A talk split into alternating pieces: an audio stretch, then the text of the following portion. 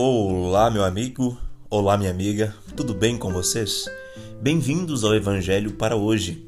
E o texto para nossa reflexão está no livro de Jeremias, capítulo 3, verso 15, que diz assim: E dar-vos-ei pastores segundo o meu coração, os quais vos apacentarão com ciência e com inteligência.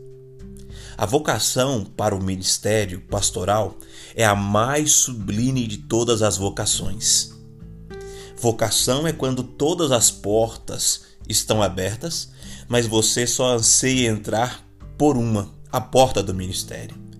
São algemas invisíveis. Deus chama pessoas diferentes, em circunstâncias diferentes, com idades diferentes para o ministério.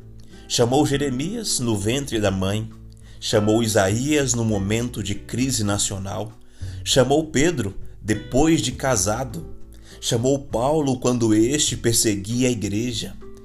O texto em apreço nos fala que Deus é quem dá pastores à igreja.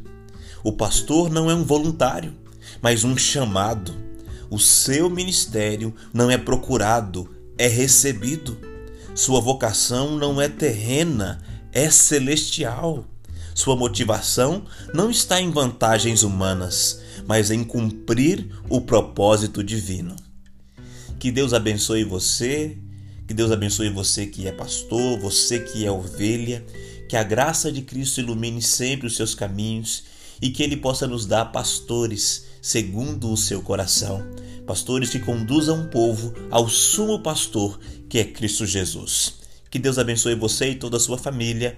Reflita nesse verso e tenha certeza que Deus tem cuidado de você. Um forte abraço e até amanhã no próximo Evangelho para hoje.